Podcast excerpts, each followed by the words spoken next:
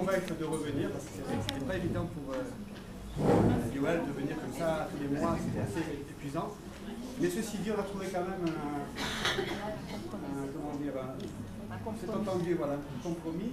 Euh, Yoel va essayer de venir tous les deux mois, au moins avant les fêtes.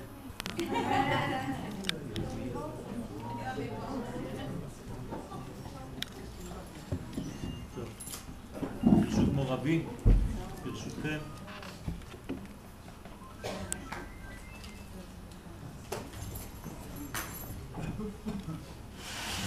Lorsqu'on regarde la, réalité de notre vie d'une manière trop restreinte, trop ponctuelle et limitée dans, dans les, les événements, on a un problème, c'est qu'on risque de perdre l'image globale. C'est toujours un problème dans la vie de savoir avoir une vision qui soit une vision globale, puis après rentrer dans les détails. Le problème dans notre vie, c'est qu'on rentre trop rapidement dans le détail des choses et on perd en fait l'image globale. Encore plus, on ne l'a jamais eu. On rentre tout de suite dans les détails.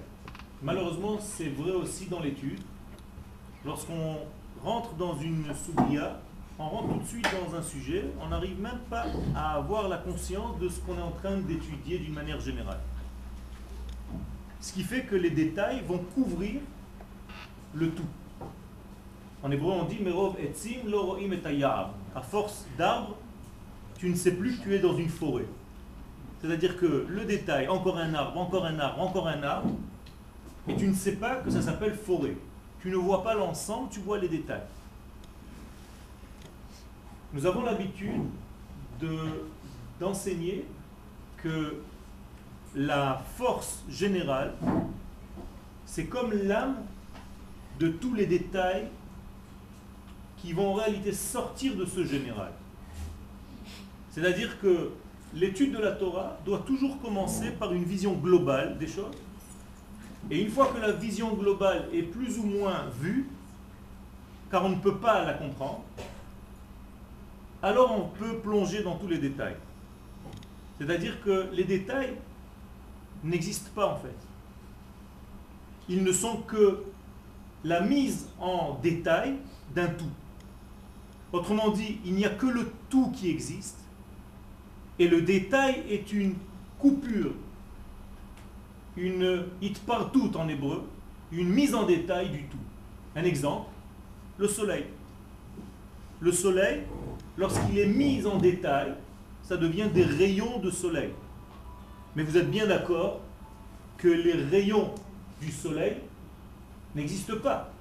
Ils ne sont que le soleil qui émane. Si j'enlève le soleil, le rayon n'est pas. Alors que si j'enlève le rayon, le soleil continue d'être. Donc le soleil c'est le tout et il va rayonner par une multitude de rayons. Donc les rayons n'existent pas, ils ne sont que des bras de ce grand soleil.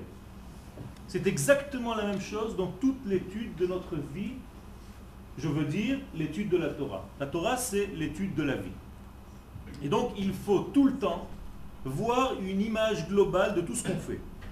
Et il y a une règle. Les sages, nous donnent une règle pour l'étude. Et cette règle, elle doit traverser trois degrés. Quand tu veux étudier quelque chose, tu dois étudier d'abord le tout. Ça s'appelle en hébreu le klal. Une fois que le tout est vu, tu dois rentrer dans les pratiques, dans le prat, dans le détail. Puis une fois que tu as fini ce travail-là, il faut revenir à la fin au grand tout. En hébreu, ça se dit klal, ou prat, ou klal. On commence par le tout, on descend dans le détail et on remonte dans le tout. Quelque chose d'assez concret pour que vous compreniez de quoi je parle. Les deux parachutes de Torah qu'on vient de passer. Yitro et Mishpatim. Dans la paracha de Yitro, qu'est-ce qui se passe? C'est grandiose. C'est-à-dire, on voit le tout. Mais dans ce tout-là, on ne tient pas encore quelque chose véritablement dans la main. La paracha de Yitro est tellement grand, tellement céleste. C'est le mont Sinaï. C'est une vision, c'est des voix, c'est des bruits. C'est un événement exceptionnel il est tellement exceptionnel que quand on rentre après cet événement exceptionnel, on n'a pas quelque chose dans la poche. On rentre le soir dans la tente. Chérie, qu'est-ce que tu as fait aujourd'hui? Il y avait tellement de choses, mais est-ce que vous avez ramené quelque chose? Non. On a entendu, on a vu, mais on n'a rien encore. Alors que la paracha d'après, Mishpatim, dans la paracha de Mishpatim, tel que son nom l'indique, on a déjà une mise en détail de ce grand tout qui va commencer à être mis en détail. Et donc il va y avoir une multitude de mitzvot dans la paracha qu'on vient de passer. Mais à la fin de Mishpatim, de tous ces détails, il y a juste un extrait à la fin de la paracha où on voit que Moshe remonte. Ça veut dire quoi? Ça veut dire que Moshe vient du tout, il est descendu dans les détails, et à la fin de tous ces détails, il doit finir, clôturer par une vision globale une fois de plus. Un artiste qui est en train de fabriquer, de façonner une œuvre, il doit avoir une vision globale de la mise dans l'espace de son œuvre. Une fois qu'il a une vision globale, il va rentrer dans les détails, dans la fabrication. Et une fois cette fabrication faite, il va falloir se reculer pour voir encore une fois le tout. Peut-être que les ensembles, tous les détails ne vivent pas ensemble comme il faut. Parce qu'un équilibre n'est pas respecté. Et donc il faut le klal, le prat et le klal. Et là on s'aperçoit qu'il y a un ordre. Un ordre très important. Alors on va essayer de faire un petit peu ce jeu dans l'année. On ne va pas tout prendre parce que nous sommes dans la fête de Pourri, mais on va essayer un tout petit peu de concentrer notre étude sur quelques mois qui sont autour de Purim. On va commencer par exemple par Toubishvat. Toubishvat, ça fait pas très longtemps. À Toubishvat, qu'est-ce qu'on a fait? On a mangé des fruits. On a pris conscience de notre force de lien avec la terre. C'est une fête que les kabbalistes ont remis à jour. Une fête qui n'est marquée nulle part. Et on a commencé à prier et à faire des bénédictions sur les fruits. Très intéressant. C'est-à-dire qu'on a trouvé le divin qu'il y a dans les fruits de la terre. Un thème très important pour le Rav Kook, en hébreu, Hakdusha Shebateva. La sainteté qui se trouve dans la nature. Est-ce que j'arrive à trouver le divin dans la matière, dans un fruit? Et là, il y a toute une éducation que je ne vais pas répéter, mais juste un petit détail, savoir tout le temps d'où je viens, de qui je reçois ma force. Et c'est pour ça que lorsque je prends une pomme pour faire une bénédiction, je n'oublie pas que la pomme vient d'un arbre. Apparemment, c'est tout bête, mais pas du tout. Il y a des gens qui mangent des pommes et qui ne savent pas que cette pomme a un passé, a un père, a une mère. Et donc quand je prends la pomme, l'éducation de base me dit, Boré Peri, Haetz, rattache toujours la pomme à sa source. C'est une éducation de vie pour savoir d'où tu viens et qu'est-ce que tu es en train d'intégrer. Alors effectivement, on a mangé à tout Bishvat des fruits. Un mois plus tard, exactement, jour pour jour. Donc, tout Bishvat, tout Be'adar. Vav Adar, le 15 Adar, Pourim. Qu'est-ce qu'on fait à Pourim La même chose, on se retrouve encore une fois à table. Autour d'une table, cette fois-ci, on va un tout petit peu creuser. C'était Kita Aleph, tout Bishvat, c'était Ulpan Aleph. On a pris des fruits et on a béni le lien, on a trouvé le divin qui se trouve dans le fruit. Maintenant, on va augmenter la difficulté on va essayer de trouver le jus du fruit. Et trouver le divin dans le jus du fruit. C'est-à-dire que le fruit va devenir vin. Et à pourri, on va être à table et le grand zoom va être mis sur le vin maintenant. C'est-à-dire qu'on va trouver le divin, on va dévoiler le divin qui se cache à l'intérieur du vin. Un mois plus tard, exactement, tout Nissan, le soir de Pessah. La même chose. Cette fois-ci, on se retrouve tous à table encore une fois, jour pour jour, un mois, plus tard, Et cette fois-ci, c'est la grande difficulté. On va essayer de découvrir le divin qui se trouve dans la matière la plus grossière, la plus matérielle, la viande. Le bassa, du temps du Betamikdash, Korban Pesach. Et là, celui qui trouve le divin qui se trouve dans la matière, dans la chair, alors là, c'est le top niveau. Pourquoi? Parce qu'il y a une grande difficulté à manger de la viande et à découvrir le divin qui se trouve à l'intérieur. À tel point que la Gemara nous dit un ignorant n'a pas le droit de manger de viande parce qu'il ne sait pas découvrir le divin qui se trouve et il risque, après son repas de viande, de devenir un tout petit peu plus viande que cinq minutes avant. Moralité, nous avons trois 15. Tout, tout, tout. Tout Bishvat, tout Adar, tout Nissan. Et ces trois tout, Tetva, 15, 15, 15, on est en train d'augmenter dans la recherche. Celui qui ne voit pas, il va prendre l'histoire, le calendrier, il va se dire, tiens, tout Bishvat, tout Bishvat, c'est marqué dans le calendrier.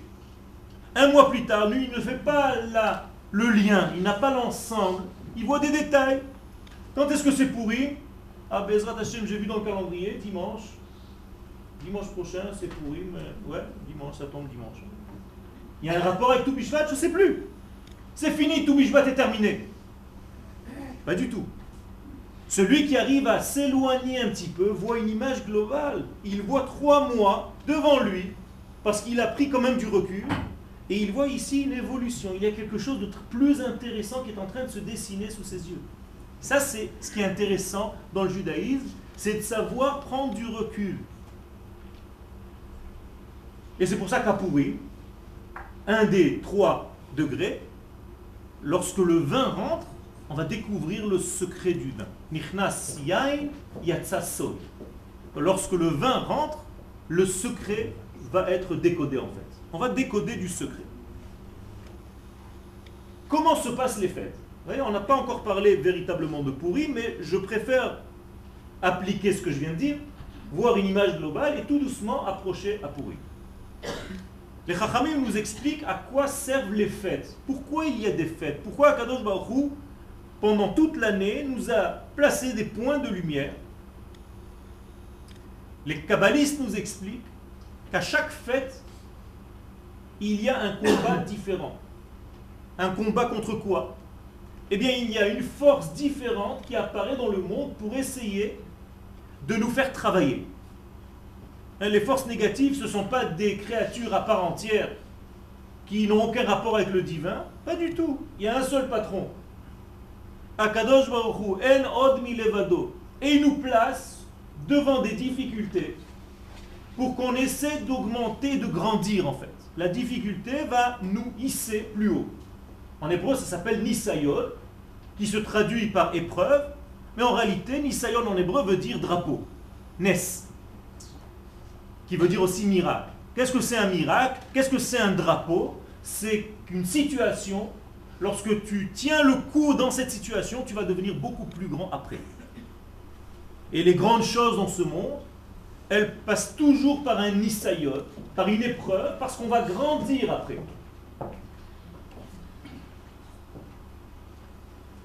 Chaque mois, il y a une lumière différente. Chaque fête, il y a une lumière divine qui doit apparaître. Et donc, Akadosh Baruch va envoyer une force qui va cacher, qui va faire le contre, qui va cacher cette lumière. Et à moi, de quoi faire? De décoder, de travailler pour découvrir la lumière qui se cache. Si je n'avais pas d'écran, alors cette lumière serait évidente et l'homme n'a pas de travail, n'a pas de place dans tout ce processus. Akadosh Baruch veut nous donner une importance. Et donc il nous donne une difficulté. Quand tu aimes quelqu'un, tu lui donnes une difficulté pour qu'il dépasse cette difficulté et qu'il ressente du plaisir à avoir combattu quelque chose et à avoir réussi. Et selon la force qu'Akadosh Baruch envoie pour cacher, pour camoufler, moi je dois apprendre que c'est exactement ce que je dois faire. Autrement dit, je vais vous donner un exemple. À Pessah, il y a une écorce, une force qui vient cacher. Akadosh Baruch va nous donner une force qui vient nous étouffer de quelque chose. Qu'est-ce que c'est cette écorce? Comment elle s'appelle? Mitzrayim, l'Égypte. Donc il va falloir que je découvre l'entité qui s'appelle Mitzrayim, l'Égypte. Et lorsque je comprends ce que veut dire Mitzrayim, ça sera pour le prochain cours, avant Pessah, le blocage de l'inconscient, le blocage de l'être, le véritable être qui est en nous, lorsqu'il est caché, lorsqu'il est bouché, lorsqu'il est étouffé, ça s'appelle en hébreu Mitzrayim. C'est un jeu de mots en hébreu. Mitzrayim, c'est la prison, de l'identité. Mi. C'est l'identité qui est en prison. Lorsque l'identité est en prison, je sais exactement ce que je dois faire. Pourquoi on met, entre guillemets, entre parenthèses, mon identité en prison? Pour que je libère mon identité. Donc selon l'écorce, selon le travail contre qui vient, moi je découvre mon travail. Et si j'arrive à combattre, à dépasser, alors je suis, je fais partie de ceux qui sortent d'Égypte. Ça ne devient pas une histoire que j'ai lue dans la Haggadah. Ça devient du vécu. C'est moi qui sors maintenant. Hanouka, on a dépassé, c'est la même chose. Il y a une écorce différente qui arrive dans le monde. On l'appelle Yavan, la Grèce. Alors, dans le sens le plus simple, vous avez l'impression que les pauvres, les juifs, ils étaient toujours un petit peu à droite, un petit peu à gauche, et toujours il y avait des, petits exils, à droite, à gauche, chaque fois on venait nous étouffer, chaque génération il y a quelqu'un d'autre qui vient nous étouffer, et à nous sauve. C'est gentil, c'est vrai, mais c'est pour les enfants. Il faut grandir un petit peu. Pourquoi à chaque fois ça vient avec d'autres personnages, d'autres déguisements? Ça veut dire que je dois découvrir une autre partie de moi, une autre parcelle de moi qui jusqu'à maintenant n'était pas encore découverte. Et Akadosh Baruch va me pointer du doigt là où il y a une difficulté, là où je dois faire le nouveau travail. Alors à Hanouka, la même chose. On ne va pas rentrer dans le détail. Il y a une écorce qui va venir étouffer la personne et la personne qui va combattre va être libérée et va découvrir la lumière. La même chose, la lumière de Hanouka cette fois-ci. On arrive à Pourim. Qu'est-ce qui se passe à Pourim Quelle est l'écorce de Pourim Quel est le mal? Quelle est la, la couverture qui vient effacer, qui vient étouffer et que je dois combattre, que je dois enlever pour découvrir ce qu'il y a à l'intérieur? Comment s'appelle cette écorce? Les sages nous disent Amalek. L'écorce de Pourim a un nom. Elle s'appelle la klipa, l'écorce de Amalek. Alors qu'est-ce que c'est que cette klipa de Amalek? La clipa de Amalek, c'est d'abord une direction de pensée. Amalek nous indique en hébreu, il y a, quand vous étudiez à l'Ulpan, il faut tout le temps chercher la racine des choses. Les Chachamim nous disent que dans le mot Amalek, il y a d'abord le mot Am, notion de peuple. Et il reste de lettres, Lak. Lak, en hébreu, ça veut dire venir lécher, venir avaler, comme un chien, nous disent les Chachamim, qui vient manger, qui vient avaler la notion de peuple. Ça veut dire que la clipa de Amalek, cette écorce contre laquelle on doit sortir pendant le mois de Hadar, c'est une écorce qui va nous perdre, nous faire perdre la conscience de faire partie d'un peuple. Comment on fait conscience, on fait prendre conscience à la personne en, la perturbant qu'elle ne fait pas partie d'un peuple, en mettant en exergue son individualité. Ça veut dire que l'égoïsme va devenir très important. Donc Amalek va donner une force pour renforcer l'égoïsme chez l'homme, et l'homme va donc perdre sa notion de peuple. Si tu as quitté cette notion de peuple, tu es déjà dans un problème. Comment la Torah, comment les sages nous définissent par exemple le rachat, le mécréant? Comment on le définit dans la Torah? Les sages définissent le rachat par une seule chose. Dans la Haggadah de Pessah. Rachat, Ma'u Omer. Qu'est-ce que dit le rachat? Ma ha'avodah hazot lachem. Qu'est-ce que vous êtes en train de faire? Et les sages nous disent les fiches et atzmo minaklal. Comme il s'est exclu du tout, Kafar Baïkar, il a renié l'essentiel. Et donc il s'appelle Racha. Qu'est-ce que c'est le mécréant? C'est pas celui qui fait quelque chose contre. C'est tout simplement d'abord celui qui s'est retiré du tout. Si on revient à ce qu'on a dit au début du cours, c'est celui qui n'a jamais une image globale de ce qui se fait. Il est tout le temps dans le détail uniquement. Il se perd dans les détails. Vous savez ce que ça veut dire se perdre dans les détails? C'est se perdre dans le moment, dans l'instant présent. Et ne pas connecter cet instant présent avec quelque chose du passé et avec quelque chose du futur. Ça veut dire que s'il y a Shalom une mauvaise nouvelle, alors cette personne est morte. Parce qu'elle ne sait pas ce qu'il y a avant, elle ne sait pas ce qu'il y a après. Elle ne voit pas une construction de chaque chose. Elle voit le dégât au moment où il est, et c'est tout. Ça, c'est un danger. Amalek, c'est exactement ce qu'il est en train d'émettre comme émission. Ça, c'est son émission. Vous savez, il y a marqué dans la Mishnah de Ta'anit, lorsque le mois de Hadar arrive, qu'est-ce qu'il faut faire? Il faut augmenter la simcha. Vous savez pourquoi? Est-ce qu'on vous a déjà dit d'augmenter la simcha un autre mois d'année Non. Alors, la plupart des gens se disent, dès que le mois de Hadar arrive, en fait, la simcha arrive en même temps. C'est faux. C'est faux. Au contraire, les sages te disent qu'il faut faire un acte de quoi? D'agrandir, d'augmenter la simcha. Autrement dit, je vais vous traduire maintenant autrement.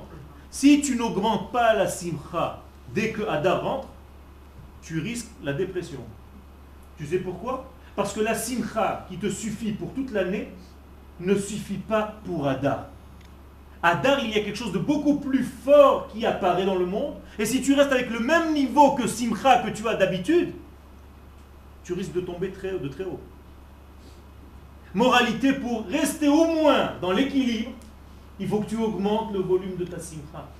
Très important. Ça veut dire quoi? Ça veut dire que le mois de Hadar est un mois a priori difficile au départ. Et on voit le début de la Megillah. Nous, on comprend rien à la Megillah Esther.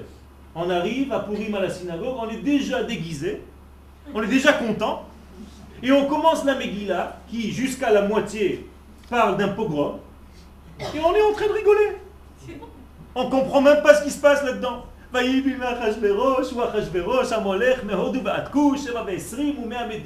Et les pétards et tous les gosses et les machins. Mais tu, est-ce que tu as conscience de ce que tu es en train de lire? Il y a un pogrom, il y a des tracts qui sont déjà distribués dans toutes les 127 provinces pour exterminer le peuple juif en un jour. Ça te fait rire? Alors on lit. On ne comprend pas. En réalité, on comprend. Pourquoi? Parce que comme il y a une mitzvah d'ouvrir la Megillah tout entière avant de la lire, alors on sait déjà ce qu'il y aura à la fin. Alors on est déjà content d'avance. Parce qu'à la fin, ils vont être pendus. Tous ceux qui voulaient le mal. Moralité, qu'est-ce qu'on est en train de faire? On triche. On est en train de voir une vision globale. On s'est retiré, on s'est éloigné, et on a toute la Megillah devant nos yeux. On a le passé, le présent et le futur. C'est-à-dire on s'est mis entre guillemets à la place de Dieu. On est au-dessus du temps. On domine le passé, le présent et le futur. Celui qui arrive à faire ça, en réalité, il est automatiquement dans la joie. Pourquoi? Parce qu'il voit toujours, même les événements qui commencent négativement dans ce monde, même les événements difficiles dans notre vie, même l'évolution difficile, à la fin, on va toujours vers une lumière. Et donc on se place d'une manière beaucoup plus élevée, très élevée à pourrir. On a une domination sur le temps. On joue un petit peu à Dieu. Et c'est pour ça qu'il y a une mitzvah de découvrir la Megillah tout entière avant de la lire. Mais je reviens à notre ignan. Amalek va essayer exactement de casser, de briser cette force. C'est-à-dire, il va te dire, non, non, l'instant est difficile, Maintenant, tu dois te mettre en dépression. Aujourd'hui, aujourd'hui, ça ne va pas. Arrête de me parler de demain, arrête de me parler d'hier, aujourd'hui, ça ne va pas. Sois réaliste. Donc tu dois être déprimé. Ça, c'est Amalek. D'ailleurs, le verset est clair. Qui c'est Amalek? Entre parenthèses, pas ce Shabbat, mais le Shabbat d'après, Tetzavé. c'est une, mitzvah, une mitzvah de la Torah, d'aller écouter ce petit passage qu'on va lire. On va sortir un deuxième Sefer Torah dans lequel on va lire ce petit passage de Amalek. C'est très important de l'écouter, c'est une mitzvah une fois par an. Donc les hommes qui un petit peu se lèvent en retard le Shabbat, cette fois-ci il ne faut pas rater. Et il y en a qui disent, il y a une marloquette, que même les femmes sont obligées d'écouter ça. Ça veut dire que c'est un passage très important. Alors le passage dit, Zachor et Asher Asa Lecha Amalek. Souviens-toi, attention, de ce que tu as fait à Amalek. Et où est-ce qu'il t'a fait quelque chose? Baderer. Baderer. Où est-ce qu'attaque Amalek? Regardez, tout est écrit, il faut juste que je lise. Amalek attaque sur le chemin. Quel chemin? Lorsque vous êtes sorti d'Égypte. Quand tu as fait un effort de sortir d'Égypte, quand tu as fait un effort de te libérer de quelque chose dans ta vie, il y a tout de suite Amalek qui va venir te perturber. C'est ça que ça veut dire. Ça veut dire que dès que tu veux faire un effort dans ta vie, il y a toujours Amalek qui est sur la route.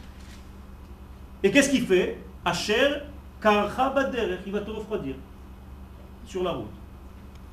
C'est-à-dire, il va refroidir ton chemin, il va te briser ton élan, ta simcha, ta joie, tout ce que tu avais prévu comme grande lumière, il est en train de te refroidir.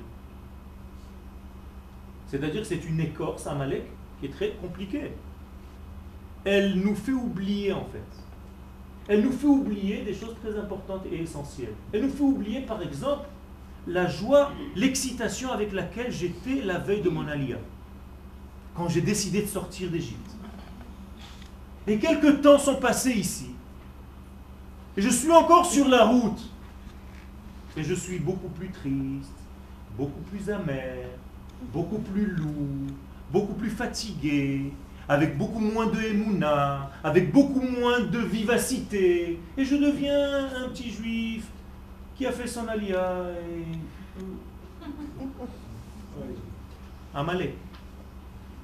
Amalek. Il t'a refroidi en route. Si tu n'as pas la même excitation que le soir de ton alia, que le jour de ton alia, ça veut dire que tu as perdu quelque chose. On a avalé, on a mangé quelque chose en toi. Ça veut dire qu'il y a un travail à faire pour arriver à ce degré-là et à garder cette fraîcheur.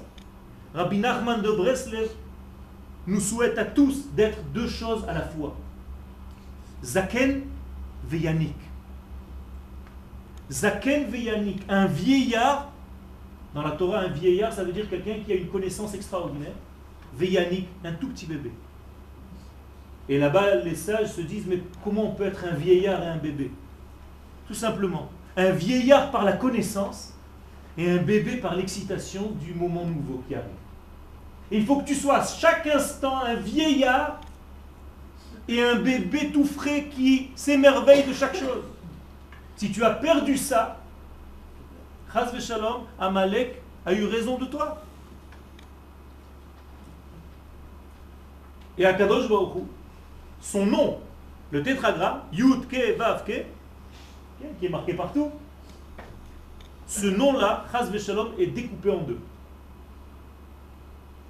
C'est ce que la Torah nous dit. Amalek arrive à découper le nom de Dieu. Qu'est-ce que c'est le nom de Dieu? Vous savez que Dieu a un nom. Il a plusieurs noms. C'est un agent secret. Il se déguise, de temps en temps il change de nom. Vous connaissez des noms de Dieu? Il y a Yudke, Vavke, il y a Elohim, il y a Ekye, il y a Aleph, Hei, Vav, Hei, il y a Shem Tsevaot, il y a Shaddai, il y a... Mais c'est quoi tous ces noms-là Qu'est-ce que c'est que tous ces noms En réalité, ce sont des manifestations différentes de la même lumière divine dans ce monde. Ce sont des vêtements. Le nom, c'est juste l'apparition. Alors qu'est-ce que c'est le nom, le tétragramme, Yud, Ke, Vav, Ke? Comment ça se traduit en hébreu? C'est un nom qui n'a pas de nom, on ne peut pas le dire. En hébreu, on le dit Shem Havaya. Shem Havaya. Traduction, le nom de l'existence. C'est tout. C'est le nom de l'existence. C'est-à-dire tout ce qui existe, c'est ce nom-là, Yud, Ke, Vav, Ke. Si, lorsque Amalek apparaît, ce nom-là est découpé, qu'est-ce que ça veut dire? Que l'existence de l'homme est découpée. Ça veut dire que tu n'arrives pas à voir un ensemble dans ta vie, tu ne vois qu'une somme de détails. Hier, avant-hier, aujourd'hui, demain, si Dieu veut, je ne sais pas. Il n'y a rien. Il n'y a pas de suite. Il n'y a pas de construction. Il n'y a pas d'entité. Tu es paumé dans les détails.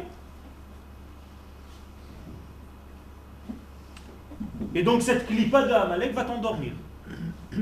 Elle va te plonger dans un grand sommeil. Et la Megillah commence comme ça. Lorsque Haman apparaît, il va s'exprimer et de la manière dont il s'exprime lui, moi je dois comprendre quel est mon travail.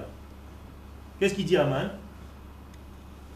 Yeshno am echad mefuzar ou meforad. Il y a Am, écoutez bien, il nous définit en tant que peuple. Ça commence bien. En plus, il dit Echad, uni, une unité. Seulement, qu'est-ce qui se passe? Mefuzar ou Meforad ben Il est éparpillé, il est dispersé. Haman est en train de nous mettre le doigt sur la chose la plus délicate. C'est-à-dire que dans notre source, nous sommes un, et dans la réalité, on arrive à devenir des ensembles, des petits détails. Et donc Haman se réveille, il se dit c'est le moment de les avoir, c'est fini, ils sont foutus. Et c'est pour ça que les Chachamim nous disent Yeshno, en hébreu comment on dit il y a? Yesh. Pourquoi Yeshno? Alors la Gemara nous dit Yashen. Yashnu, c'est un peuple qui s'est endormi. Il s'est endormi dans les ruelles de Paris, de New York. On a l'impression qu'on a construit une petite vie tranquille, une petite communauté, j'ai un petit machin. Tu es en train de t'endormir, tu es déconnecté de ta nation Israël. En mangeant cachère. D'ailleurs, dans la Megillah d'Esther, on mange tous cachère. kadat en ones. Ils ont tous un mashgiach kashrut sur la table et ils boivent du vin caché, il n'y a pas de problème. Cher Hachverosh, on force personne à rien. Seulement tu es en exil, Adoni, tu manges de la table de ce rachat.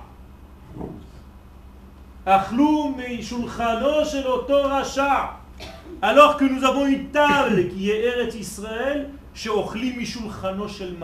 on mange de la table d'Akadosh Différent complètement. Mais on s'endort. Yeshno. Ça veut dire que l'essentiel de notre problème à Purim, c'est l'éparpillement. On a perdu notre identité. Donc Purim doit normalement, si j'arrive à faire le travail nécessaire, me redonner mon identité.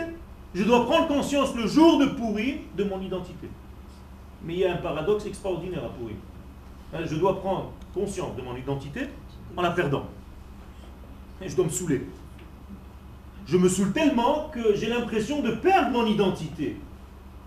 Alors je me pose la question, comment je retrouve mon identité en me saoulant En sortant de mon système normal? Vous savez comment ça s'appelle en psychanalyse? Un lâcher prise. Ça veut dire, détends-toi un petit peu mon fils, lâche-toi un petit peu, tu sais ce que tu as en toi Apparemment, on a oublié. On a oublié que le divin est en train de nous traverser à chaque instant. Alors qu'est-ce qu'on va nous dire à Pourri? Bois du vin. Tu peux me faire confiance. Ce qui va sortir de toi, ce n'est que du bon. Quand tu verras que le jus intérieur que tu as, même lorsque tu t'es saoulé, lorsque le vin rentre, Yatsa Sod, c'est le secret qui va sortir. Quel est le secret d'Israël? Sa Neshama, son divin. C'est ça qui sort à pourrir. Apparemment, Amalek, qu'est-ce qu'il fait? Exactement le travail inverse. Il nous met tellement de gardiens pour ne pas qu'on fasse se lâcher prise. Et en réalité, il étouffe notre identité de se dévoiler. Par un soi-disant contrôle de chaque instant. Et on ne fait confiance à rien. On ne sait pas qu'à l'intérieur de nous circule la notion qui s'appelle Am Israël, le peuple d'Israël. Et lorsque ce Amalek arrive à faire son travail, malheureusement, il y a un mélange de bien et de mal. C'est-à-dire on ne sait plus où est le bien, où est le mal. C'est-à-dire c'est une clipa, une écorce qui va mélanger toutes les notions. D'ailleurs, la Gemara pose la question, d'où vient Haman de la Torah? Est-ce qu'un jour vous avez entendu dans la Torah, hein, dans la Torah écrite Haman Jamais on n'a entendu Haman. Eh bien, les sages trouvent un endroit. Vous savez que dans la Torah, il n'y a pas de point. Donc, si dans un endroit tu trouves les trois lettres Hey, Mem, Nun, c'est Haman. Alors il y a plusieurs endroits. D'abord il y a la qui tombe, mais bien avant. Lorsque Adam et Ève étaient dans le jardin d'Éden, Akadosh Baruch leur a donné une interdiction formelle de consommer d'un fruit. On ne va pas rentrer dans les détails, c'est une, une étude à part entière. En tout cas, lorsqu'ils ont mangé de ce fruit, Akadosh Baruch vient et pose la question. Hamin ha'etz asher achol mimeno achalta Est-ce que tu aurais par hasard mangé du fruit que je t'ai interdit? Et là-bas, la question Hamin, comme il n'y a pas de point, ça se lit Haman. Celui qui ne sait pas lire, vous donnez un enfant à lire, il ne va pas lire Hamin Ha'etz, il va lire Haman Ha'etz. Haman est l'arbre. Ça va très bien c'est la boîte finira. C'est exactement comme ça que ça commence. Ça veut dire que les sages sont partis trouver dans la Gemara, dans la Torah, exactement la source de ce Haman. Alors je vous pose la question, d'après ce que je viens de vous dire, je vous ai déjà dit 90% de la réponse. Qui est Haman? Le serpent. C'est lui qui a commencé à perturber l'humanité, qui pour l'instant c'est Adam et Ève. Le serpent dans son premier déguisement, il s'est déguisé le premier pourri en serpent. Après, il a enlevé sa peau de serpent, il s'est déguisé en Haman. Après, il a enlevé son déguisement de Haman, il s'est déguisé en Hitler. Après, il a enlevé son déguisement de Hitler, il s'est déguisé en Saddam. Après, il a enlevé son déguisement de Saddam, il se déguise en Nasrallah. Et après, il enlève son déguisement de Nasrallah, il se déguise dans ce que vous voulez. Chaque année, il a un autre déguisement. Mais c'est toujours le même. Qui est l'intérieur? Le serpent. Le Nachash, très bizarre, dans le verset que je n'ai pas terminé tout à l'heure de la sortie d'Égypte, Zachor et Asher Asa Lecha Amalek, souviens-toi de ce que Amalek t'a fait. Qui a été attaqué là-bas? Les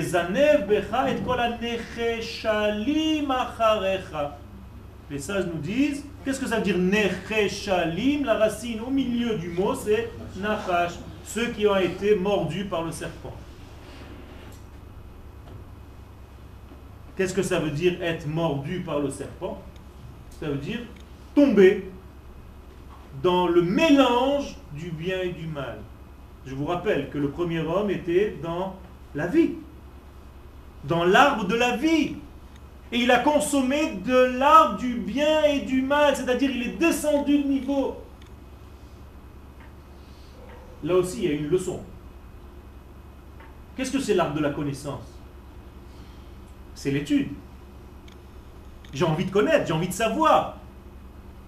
On tombe tous dans ce piège, malheureusement.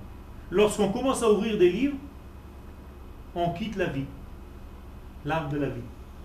Les gens qui étudient la Torah pensent que la Torah c'est quelque chose et la vie c'est autre chose. Ils ne comprennent pas que la Torah c'est la vie, que la vie c'est la Torah. Il y a d'ailleurs une fameuse Mishnah exceptionnelle qui dit celui qui est en train de lire sa Mishnah et qui arrête de lire la Mishnah parce qu'il vient de voir un bel arbre. Et il se dit, quelle merveille Manae ilanze, combien est beau cet arbre celui-là est en train de se condamner à mort. Pourquoi? Et pourquoi? Parce qu'il a arrêté son étude pour voir l'arbre. Et pourquoi il a arrêté son étude pour voir l'arbre? Parce que pour lui, l'étude, c'est l'étude, et la nature, c'est encore autre chose. Et les sages nous disent, pas du tout. S'il avait continué son étude en regardant l'arbre et en faisant comprendre que ça fait partie de son étude, cette beauté de l'arbre, il n'y a aucun problème. Seulement, il y a un mot qui était là-bas, il s'arrête, sec. quand il s'est arrêté de son étude, alors il peut voir l'arbre. Ça veut dire qu'il y a quelque chose de perturbé dans ta vie. Tu n'as pas compris que la vie c'est la Torah et qu'il y a un seul ensemble. Donc les gens qui perdent la vie pour descendre dans le degré du bien et du mal de la connaissance, ils ont un problème. Il faut remonter à la vie. Il faut regoûter à la vie. Je traduis avec des mots tout simples ce que je viens de dire. Le judaïsme, il n'y a pas plus naturel que ça. Toutes les mitzvot, il n'y a pas plus naturel que ça. Si vous avez l'impression que vous êtes forcé à faire des mitzvot, ça veut dire que votre judaïsme n'est pas naturel. Ça veut dire qu'il y a un Dieu braqueur qui vous force à faire des choses que vous n'avez pas envie, qui ne font pas partie de vous. Ça, c'est pas de chez nous, ça. C'est presque. C'est la chrétienté. Dieu est dehors, et moi je suis ici. Et ce Dieu qui est au-dessus de moi, il vient m'étouffer avec des lois. Et il m'étouffe, et il m'étouffe, et il m'écrase. Aucun rapport avec ma vie. La Torah, c'est exactement l'inverse. Dieu n'est pas en dehors, il est dedans. Et tout ce que je fais, c'est tout simplement lorsque je le laisse apparaître à travers mes gestes. Ça veut dire c'est complètement naturel. Je ne suis pas en train de l'inventer, on le dit tous les matins. L'éternité est à l'intérieur de nous. Ça veut dire à chaque fois que je fais une mitzvah, tout simplement, j'exprime l'éternité que j'ai en moi. C'est tout. C'est complètement naturel. Comment on nous a forcé Comme on a eu 2000 ans d'exil et certains continuent parce qu'ils sont habitués à être malades. C'est sympa d'être dans un hôpital. On te sert à manger tous les jours. Les infirmières sont mignonnes. Tu ne fais plus rien, tu deviens un type qui est en train de vivoter, qui a oublié la vie. Il commence même à amener ses livres, ses bureaux. Il s'installe dans l'hôpital. Et le jour où on lui dit il faut que tu sortes, il dit oh non, non, je suis vachement bien moi ici. Pourquoi il y a quelque chose d'autre dehors? C'est exactement la même chose. Le temps est arrivé de rentrer à la maison et on s'est habitué à la maladie. C'est vrai que la sortie de l'hôpital parfois paraît beaucoup plus dure. Mais c'est là où la vie commence. Exactement comme le bébé qui sort du ventre de sa mère, c'est beaucoup plus difficile que dedans. Mais c'est là où tout commence. Avant, on ne lui compte même pas un jour de vie. Imaginez ce que je suis en train de vous dire. Ça veut dire qu'on est en train de vivre seulement lorsqu'on arrive ici. Ceux qui sont venus il y a 13 ans, ils sont tous juste bar. Et ceux qui sont venus il y a 8 jours, on leur fait la brit mila. C'est là où ils ont commencé à vivre. L'enfant ne compte pas ses années ni ses jours à l'intérieur du ventre. En dehors de cette terre, on est à l'intérieur du ventre encore. On n'a même pas commencé à vivre. Si on comprend la clipa de, Haman, de on commence à comprendre un tout petit peu comment sortir. Il y a une règle. Le Maharal de Prague nous donne cette règle. Il nous dit pour comprendre quelque chose, il faut étudier son inverse. Lorsque vous prenez le livre Netzach Israël, un des livres clés du Maharal de Prague, il nous dit exactement cette leçon-là. Si tu veux comprendre le jour, il faut étudier la nuit. Parce que tu ne peux pas savoir ce que c'est le jour que si tu as vu la nuit. Si je te dis est-ce que tu as chaud, je suppose que tu connais le froid. Sinon tu n'as même pas de référence. Si tu veux savoir ce que c'est la délivrance d'Israël, Dieu te fait passer par un exil d'Israël. Et tu dois étudier l'exil pour comprendre la délivrance. C'est-à-dire par l'étude des inverses, je comprends les sujets. C'est le paradoxe du judaïsme. Vayehi erev, vayehi boker yom Ce fut un soir, ce fut un matin, une journée. Une entité, c'est quoi? C'est nuit et jour. Donc il y a un temps pour l'exil. Mais il y a un temps aussi pour que l'exil se termine. Il y a un temps aussi où la Géoula commence. Et si je ne sais pas, je n'ai pas les yeux adéquats pour voir le passage, je peux rater beaucoup de choses. Il y a une petite prière qui se cache dans la Hamida qui, m'impressionne, qui me fait vachement peur.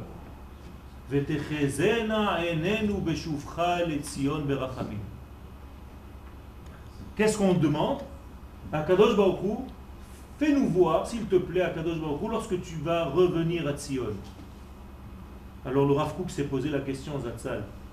Pourquoi on demande à Kadosh Baruch de nous faire voir ça quand il va revenir à Tzion? Nous dit le Rav parce qu'il y a beaucoup de gens qui ne vont pas voir. Les choses vont se passer devant leurs yeux et ils vont se poser la question, c'est quand la Géoula? Ils ne comprennent pas que les choses sont en train de se façonner sous leurs yeux.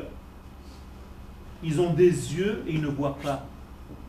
Et on demande à Kadosh Baruch de nous donner ses yeux pour voir le processus qui est caché dans la nature. C'est vrai que le processus est caché dans la nature. Vous savez pourquoi il est caché dans la nature? Pourquoi les miracles d'aujourd'hui ne sont pas dévoilés? Parce que nous sommes grands. Parce que nous sommes capables, parce que Dieu nous juge capables de voir les choses cachées. C'est beaucoup plus mature. Si on doit nous montrer des miracles dévoilés, ça veut dire qu'on a encore des enfants. Lorsque le miracle est caché dans la nature, ça montre que le peuple qui vit cette situation est beaucoup plus grand, beaucoup plus mûr. Et c'est comme ça que le Zohar dit Let nehora el amigo Tu n'as pas de lumière si ce n'est une lumière qui vient lorsque tu sais ce que c'est le noir. Et c'est pour ça que toutes nos histoires commencent par la nuit. De la plus ancienne des histoires, l'Égypte. Regardez, on est assis le soir de Pessah pour commencer une belle soirée et dès le début on nous gâche la soirée. Nos pères étaient des esclaves, Avodazara, ils faisaient de la Avodazara. Mais pourquoi tu me parles de ça? On est venu pour une soirée tranquille. Viens, on fait un petit truc, une fête tranquille. Je commence pourri, la joie. J'arrive à la synagogue, on me casse le moral. Vayehi, Vayehi, dans la Torah, chaque fois qu'il y a marqué Vayehi, c'est la tristesse. C'est Voy, Voy, Voy, Voy. Vous pas, une prise de tête. C'est une prise de tête. C'est marqué comme ça. Tout celui qui parlait de lui, il avait des maux de tête. Exactement, Hashverosho. C'est pour ça qu'on l'appelle la. Pourquoi? Et nous, on a appris à faire la même chose. Hein. On a Yom HaAtzmaout. Le soir d'avant, cinq minutes avant, il y a Yom HaZikaron. C'est-à-dire tu es dans l'angoisse, dans l'angoisse, dans l'angoisse, et cinq minutes après, on te dit, ça y est, c'est 8 heures. On passe à Yom HaAtzmaout. Allez, ça y est, qu'est-ce qui se passe? Le peuple d'Israël vit dans un paradoxe continu, tout le temps. Tout le temps, tout le temps, tout le temps. Et ce paradoxe, il est où? Il est dans la Megillat Esther. Venahafohu. Vous connaissez Venahafohu? C'est marqué dans la Megillah, à la fin. Hema. Vous connaissez la chanson Qu'est-ce que ça veut dire Venahafohu ça veut dire qu'il y a une qualité de se retourner. Il y a une force qui nous permet tout le temps, comme dans un dessin animé, tu as beau tuer le personnage, il se reforme. Tu as beau le découper en morceaux, il se reforme. Combien de fois ils sont morts les personnages dans les dessins animés Ils sont toujours là. Ça c'est un Israël, ça rend fou tout le monde. Tu as beau le découper en morceaux, il disparaît, tu le découpes, il passe dans une photocopieuse, et il se regonfle. Incroyable. Ça, c'est l'éternité d'Israël. Pourquoi? Parce que nous avons été créés avec une qualité intérieure qui est une qualité divine. Pourquoi? On ne sait pas. En hébreu, on dit kara. D'ailleurs, il y a un, le Hachré, vous connaissez? Hachré Aham, chez Kachalo. on ne sait pas. Heureux le peuple qui est Kacha. Akadosh Baruch nous a choisi. Car Dieu a eu envie de toi. Écoutez bien ce qui a marqué dans les versets. Et les Chachamim nous disent l'envie, ça ne se mesure pas. On ne sait pas pourquoi on a envie de quelque chose. Dieu a envie d'Israël, c'est tout. Celui qui ne sort pas heureux en dansant après avoir compris ça, c'est qu'il est malade. C'est que Amalek a réussi à le refroidir. S'il ne comprend pas qu'il est rempli d'identité divine, d'infinité, d'infini, et qui ne danse pas toute la journée, il ne comprend pas. Si je ne fais pas les mitzvot, si je ne sers pas Dieu avec cette simcha, alors je suis en train de passer à côté de la plaque. Je n'ai rien compris. Dieu ne veut pas compter des mitzvot que je suis en train de faire. Il n'est pas assis sur une chaise à compter des points. Il y a beaucoup plus d'importance à la qualité dans laquelle je suis pendant que je fais ce que je fais. Dans l'état d'esprit que je suis.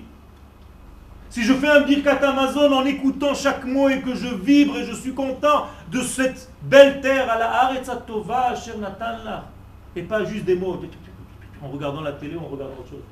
Birkat Amazon. À la fin tu finis, tu te demandes est-ce que j'ai fait Birkat C'est pas ça. Si tu prends conscience de chaque instant de ce que tu fais, tu entends les mots que tu dis, tu dois jubiler, tu dois danser tout le temps. Alors l'essentiel de Purim, c'est quoi? Mechiat Amalek. C'est ça l'essentiel de Purim, c'est d'effacer Amalek. Alors, si c'était dans l'histoire, euh, d'accord, j'ai compris. Non, c'est dans l'actualité. Et pour que tu comprennes un petit peu plus, le Ben Ishraï, Allah Shalom, nous dit marque sur un petit bout de papier Amalek et Aman, et tu sors en bas de chez toi, dans la maison, dehors, tu prends un peu de vin ou du jus de raisin, tu verses sur le bout de papier et tu l'écrases. Pourquoi? Ça s'appelle un acte symbolique. Le Ben Ishraï nous donne l'acte symbolique. C'est-à-dire que tu prends conscience qu'en toi, tu as cette force qui t'étouffe, qui t'éteint, qui t'alourdit, et tu vas l'écrire, Amalek Haman, et tu vas l'effacer, il y a un, secret, nous shechar le peu importe, donner du vin pour détruire. Et donc on va lui donner du vin, on va le détruire, et en même temps que je détruis ce bout de papier, il faut que je prenne conscience que je suis en train de détruire tout le processus amalek que j'ai en moi. Toute la lourdeur, tous les angoisses, toute cette force qui m'amène vers le bas, vers le sommeil, vers l'angoisse. Vous savez que ceux qui sont angoissés veulent toujours dormir. Donc réveille-toi.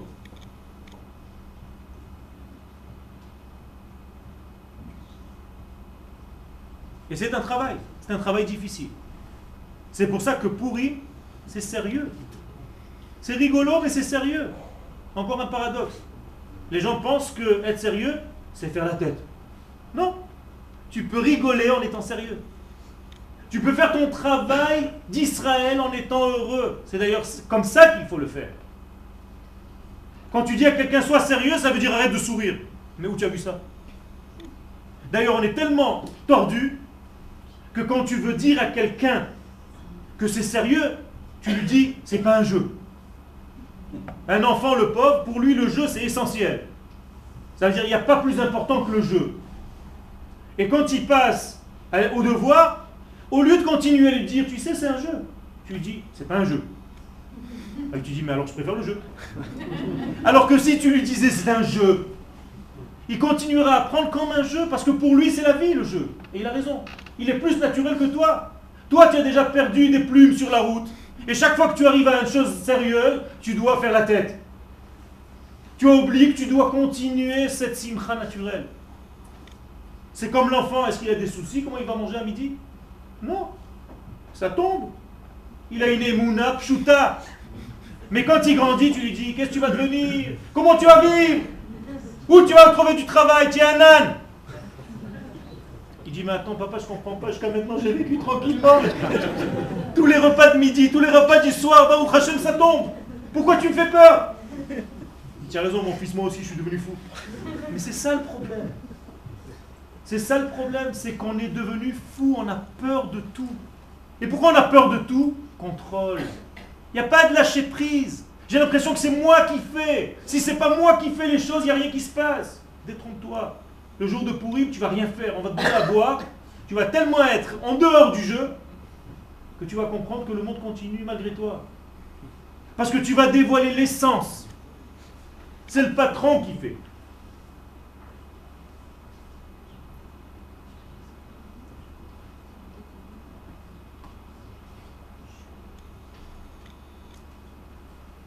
Zachor et Asher Asalecha Amalek. Comment est-ce qu'on arrive à la mémoire au souvenir? J'aime pas le mot mémoire, mémoire ça fait passif. Zachor, c'est zachar, c'est masculin. C'est-à-dire actif. C'est un souvenir actif. Pas de la nostalgie. Zachor, donc un souvenir actif, est Asher Asalecha Amalek. Alors je vous pose la question, comment on arrive à avoir de la mémoire active? Je vais vous poser la question différemment. Qu'est-ce qui nous fait perdre la mémoire? À cause de quoi nous n'avons pas une bonne mémoire? C'est pas rhétorique, hein, j'ai une réponse. Vous avez l'habitude que je parle, ça fait une demi-heure tout ça. Il y a une seule chose. On est trop dans le présent, peut-être. Une seule chose qui nous fait oublier, le temps. C'est-à-dire que si maintenant je vous donne une information, dix minutes plus tard, je vais vous poser la question, vous allez déjà oublier. Qu'est-ce qui s'est passé? Cinq minutes, c'est tout. J'ai appris il y a trois jours, mais j'ai oublié. Ça veut dire que le temps nous enlève la capacité à la, à la mémoire. Donc je vais vous donner une solution. Si vous arrivez par exemple à dominer le temps, à sortir du temps, arriver à un moment qui domine tous les temps, est-ce qu'il y a perte de mémoire? Non. Qui est dans un degré où le temps n'existe pas? Akadosh Baruch Il est dans l'unité parfaite, donc chez lui, il n'y a pas de perte de mémoire. Akadosh Baruch c'est le roi de la mémoire. C'est la mémoire. Je vous ai dit une fois que l'année commence par une journée de mémoire. Rosh Hashanah, comment ça s'appelle? Yom Azikaron, la journée de la mémoire. C'est dommage qu'il ne s'est pas marqué comme ça d'ailleurs. Parce que c'est exactement ça, c'est la, journée, la journée du souvenir. C'est ça qu'on doit travailler à Rosh Hashanah. Purim, c'est la même chose. C'est une journée de souvenir de qui? De Amalek. C'est-à-dire, arrive à comprendre où se trouve à chaque instant dans ta vie le Amalek. Pour que tu puisses faire le travail convenablement. Pour ne pas qu'il te fasse encore une fois tomber de l'arbre de la vie, de la nature, de, l'homme qui vit, à l'arbre de la connaissance. Hein? Au savoir. Aujourd'hui, si je vous pose la question, par exemple, où est inscrite la Torah? Qui veut me répondre? Où est-ce que la Torah est inscrite? Les gens nous disent dans les livres, dans le parchemin. Mais c'est faux, la Torah est inscrite en nous. C'est exactement ça la réponse. La Torah, c'est nous. La Torah est à l'intérieur de nous. Elle est inscrite chez nous. Elle n'est pas inscrite dans des livres. Des livres, comme dit mon maître, ce sont des ramasses poussières. Alors pourquoi on étudie dans des livres? Parce qu'on est incapable d'accéder à ce souvenir naturel que nous avons à l'intérieur de nous. Mais si on était capable de faire ça, on n'aurait pas besoin de livres. Vous croyez qu'Abraham a vu nous se balader avec des gmarottes? Et pourtant il faisait Pessah le jour de Pessah alors que Pessah n'était pas encore. Il n'y avait même pas de juifs qui sont sortis d'Égypte. Et ils mangeaient des matzot, alors qu'il n'y avait même pas de matzot encore. Et comment il savait Il est au-dessus du temps. Donc ce qui va venir dans quelques centaines d'années ou milliers d'années, il le voit déjà maintenant. Moralité. Comment je peux accéder au souvenir actif En accédant à mon monde intérieur, qu'on appelle le monde qui vient. Voilà ma barre plus je suis en connexion avec mon intériorité, avec mon identité la plus vraie, plus je suis dans un degré de Olam Abba. Et dans le degré de Olam Abba, il y a une seule chose qui n'existe pas, le temps. C'est-à-dire que si je touche mon âme, d'ailleurs chacun de vous ici, quand on lui dit quel âge il a, il a l'impression que son âge ne bouge pas. Même si lui a vieilli, à l'intérieur, il n'y a pas d'âge. L'âme n'a pas d'âge. Il y a le corps qui vieillit, mais chacun se sent jeune. C'est un secret, ça. Malheureusement, aujourd'hui, quelle est l'information? Regarde ton corps, ne regarde pas ton âme. Donc on va vous fournir des camions de pommade pour soigner les corps. Encore et encore. Ça veut dire que l'essentiel, c'est l'extériorité. Et nous, en Israël, on a quelque chose à émettre au monde c'est qu'il y a une intériorité, c'est qu'il y a une âme, c'est que nous avons une force intérieure que nous devons donner, que nous devons sortir, mais à condition que nous-mêmes, nous accédons, nous accédions à, ce degré-là, intérieur, qui s'appelle le Olam Habba, qui est à l'intérieur de nous. Le monde qui vient, pas le monde futur, le monde qui vient, le monde qui est là, qui est dans un autre degré de conscience, qui est très profond à l'intérieur de nous. Lorsque j'arrive à ce degré-là, le temps n'existe plus. Donc plus je rentre profondément en moi, qu'est-ce que je gagne? Du souvenir. J'ai beaucoup plus de mémoire.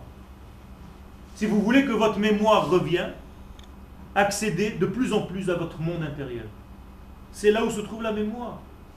Et pas à faire des exercices extérieurs qui sont complètement négatifs, qui ne servent à rien. Ce sont des exercices de style extérieur qui sont étrangers à votre identité. La seule mémoire, c'est l'accès à l'identité, c'est tout. Reviens à ton identité. Comment on le fait? En étudiant. Plus tu étudies, plus la mémoire augmente. Regardez un vieillard, sénile, et regardez un Talmud Tracham vieillard, c'est une lumière. Et ils ont le même âge. Un n'a aucun souvenir, ça rentre d'un côté, ça sort de l'autre, il ne reste rien. Et l'autre, tout ce qu'il prend reste. Pourquoi?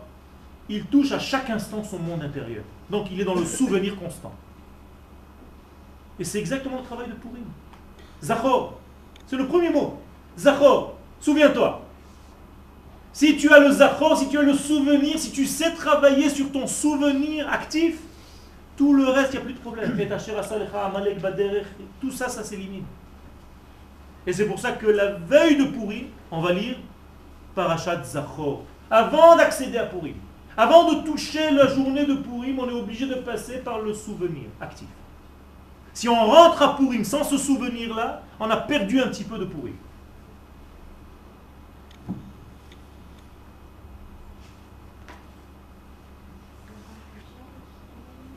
Quel?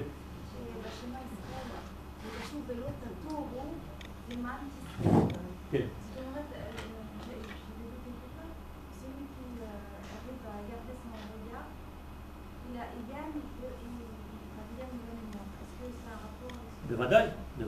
Il y a plein de degrés, d'autres degrés. Par exemple, pour item auto, ou schartem. C'est-à-dire nous avons des éléments, mais c'est toujours les mêmes éléments. On nous dit par exemple qu'en regardant les tzitziot, on a du souvenir. Qu'est-ce que ça veut dire? C'est-à-dire en regardant ce que représente le tzitzit, c'est mon monde intérieur le tzitzit, c'est mon identité. Plus je regarde le tzitzit, plus j'ai de la mémoire active. Donc ce sont des secrets. Dans le schéma Israël, c'est la même chose. Si tu arrêtes de voir des choses extérieures, si tu arrêtes de te perdre en fait dans des bêtises, et tu te rives sur l'essentiel, encore une fois, tu gagnes cette mémoire, tout simplement. Et c'est ça le zikaron, c'est ça la mémoire. En fait, avec des mots simples, c'est d'être concentré à 100% dans ce que tu fais. C'est tout. C'est être entier à chaque instant lorsque tu fais quelque chose. Ok? Que vous venez de dire, c'est exactement ce que les sages nous disent. Ils font une référence entre Zachor et Asher Asa Lecha Amalek et Zachor et Yom HaShabbat. Et les Chachamim nous disent Zachor élimine Zachor. C'est-à-dire, lorsque tu fais le Zachor du Shabbat, tu élimines le Amalek, qui lui aussi commence par un Zachor. Il y a un équilibre entre les deux. Donc l'observance du Shabbat, parce que Shabbat c'est un monde intérieur, c'est le Olam automatiquement le souvenir revient. Et exactement dans tous les thèmes de notre judaïsme, c'est d'accéder à notre monde le plus profond. C'est-à-dire l'essentiel de nous-mêmes.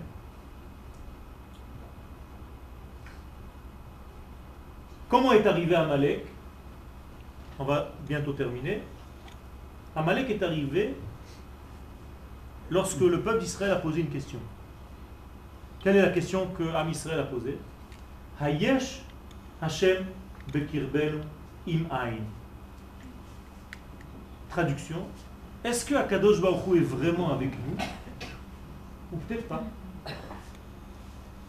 Soyez sincères, est-ce que de temps en temps vous vous posez cette question? Bien sûr. Ceux qui tombent dans la déprime de temps en temps par des informations difficiles, et qui disent mais moi j'ai un copain, chaque fois il me dit ils ont gagné, Dieu est avec eux.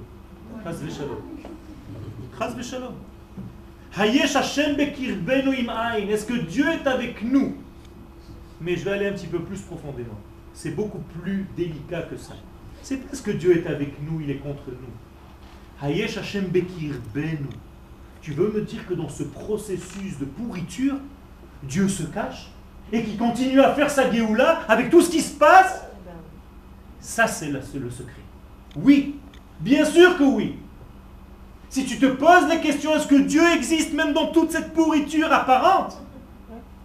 Là, tu as un problème. Là commence le problème. Si tu n'as pas conscience qu'Akadosh Baruch utilise des moyens qui nous sont difficiles à comprendre aussi, pour préparer sa Géoula. Parce que toi, ça ne s'habille pas dans ton système de réflexion parce que tu ne sais pas faire un lâcher prise. Et donc tu dis à Kadosh Baruch excuse-moi, mais mon rave, il m'a dit que c'était pas comme ça la Géoula. Tu peux faire exactement une Géoula comme j'ai appris? Parce que quand tu l'as fait comme toi, tu as envie de la faire, moi je la vois pas. Donc c'est pas une Géoula. Tu vas lui dire comment faire la Géoula. Akadosh Baruch s'habille dans des événements qui nous dépassent. Et ces événements peuvent avoir des apparences horribles. Et à l'intérieur de ces apparences horribles, il fait avancer son processus. Mais Megillat Esther. Si tu ne sais pas voir l'intérieur du processus, tu ne comprends rien. D'ailleurs, le mot Megillat Esther, c'est la capacité à dévoiler ce qui est caché. À décoder Dieu dans ce qui est caché, dans ce qui est difficile, dans un événement qui est comme Megillat Esther, comme je vous dis, jusqu'à la moitié de la Megillah au moins. C'est une catastrophe. Et à l'intérieur de tout ça, Dieu se circule. Quand il n'y a pas de Emouna, quand il n'y a pas de vécu, quand il n'y a pas, quand je pose la question à des francophones, qu'est-ce que c'est Emouna, ils me disent la foi. Et à chaque fois que j'entends ce mot, j'ai une crise de foi. Ça ne veut rien dire la foi. Une Emouna en hébreu, c'est un vécu de la chose. Ani ma'amin, c'est ani me'amen. C'est pas croire. Ani me'amen, je vis la chose. Comme un entraînement immun. En hébreu, c'est beaucoup plus profond. Quand je veux un document et je veux savoir s'il est conforme à l'original, on dit Ne'eman Lamakor. Ça veut dire il est certifié conforme à l'original. Ça veut dire que quand je suis Ma'amin, je certifie le divin qui est en moi. C'est ça le Ma'amin. C'est pas je crois. On ne croit pas dans une poupée qui se trouve dans le ciel et qui dirige les choses. C'est une force de vie qui me traverse et moi je dois réaliser cette vie tout simplement. À tel point que le Kuzari est tellement terrible que quand je dis la chose, les gens rigolent, mais euh, peut-être on pourrait pleurer.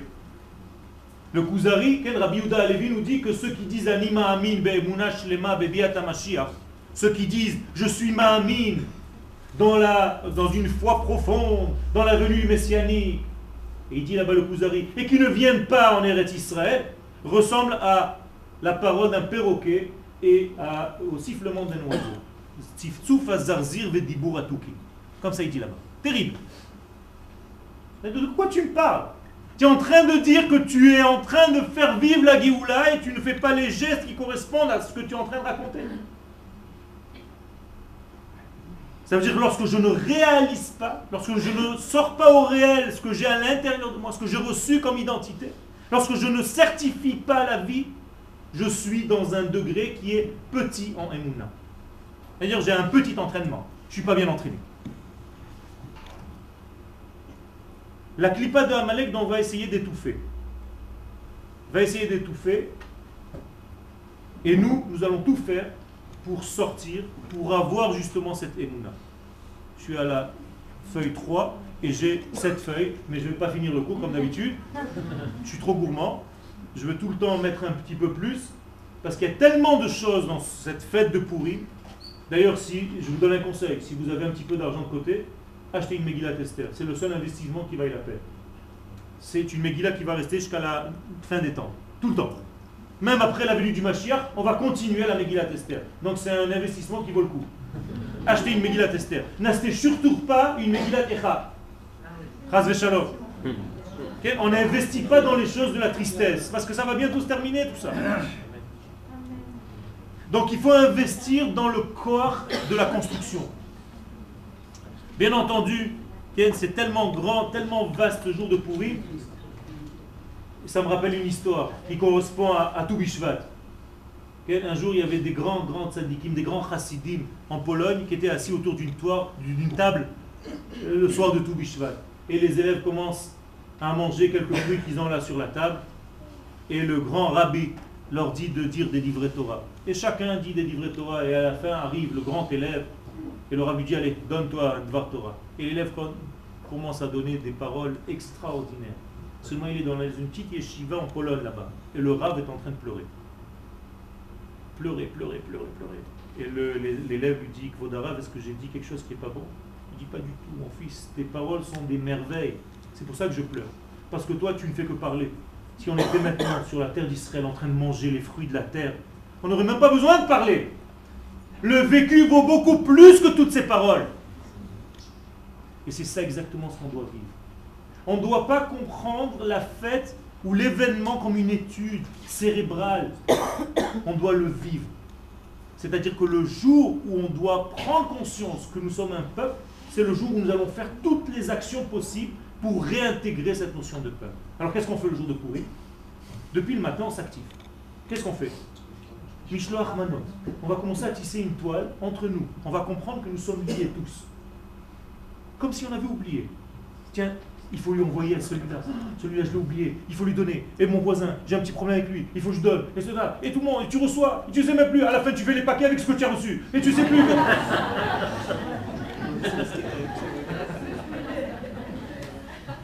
on fait tous pareil. Hein tu sais plus quoi faire. Tiens, j'ai une bouteille ici, je remets ici. Ça veut dire quoi? Ça veut dire qu'on prend conscience tout simplement de notre identité. C'est tout. C'est tout que nous sommes un. Et peu importe ce qui est à moi, d'ailleurs, le type, il reçoit sa propre bouteille à la fin. Tiens, j'ai oublié, avait marqué mon nom dessus. Et ça, c'est le degré de pourri. Qu'est-ce qu'on fait d'autre à pourrir? Qu'est-ce qu'on fait d'autre à pourrir Zdaka, c'est-à-dire on va penser à celui qui n'a pas. Encore une fois, je tisse mon peuple. Je prends conscience qu'il y a des gens qui n'ont pas à côté de moi. Il faut que je leur donne. D'ailleurs, ceux qui veulent nous aider, nous avons une amouta qui s'appelle Betsara. En passant, je n'avais même pas prévu de parler de ça. Mais voix les Abracha, c'est très important, surtout avant pourrir. Malheureusement, nous avons des familles. Tout ce qui est ici, tous les livres, toutes les cassettes, tous les disques, ça ne va pas dans, dans notre poche, il n'y a rien. Tout va directement à des familles. Ça, c'est très important de prendre conscience de ça. Quelle est la troisième mitzvah de pourrir Le mishté. Qu'est-ce qu'on fait dans le mishté La simcha. La simcha, ça veut dire la base du judaïsme. Si tu n'as pas de simcha, tu as tout raté. Demandez à un enfant quelle fête il aime le plus. Il comprend naturellement que c'est pourri. Il n'y a même pas besoin de lui poser la question. Pourquoi? Parce que c'est là où il vibre le plus, pas parce qu'on se déguise. À l'intérieur de lui, il y a quelque chose qui se passe. Dès que tu lui dis que c'est Hadar, Michel, Michel, Michel, on dirait que tu, lui as redonné la vie.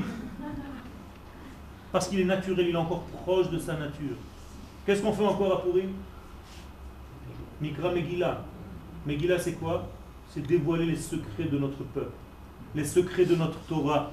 Nous avons une Torah tellement riche et nous sommes toujours au ras des pâquerettes dans l'étude, Plus maintenant de plus en plus, Baruch Hashem, surtout en Eretz Israël, on a une Torah de plus en plus profonde, de plus en plus authentique, de plus en plus intérieure, qu'on appelle la Torah d'Israël, Torah Ta'aretz.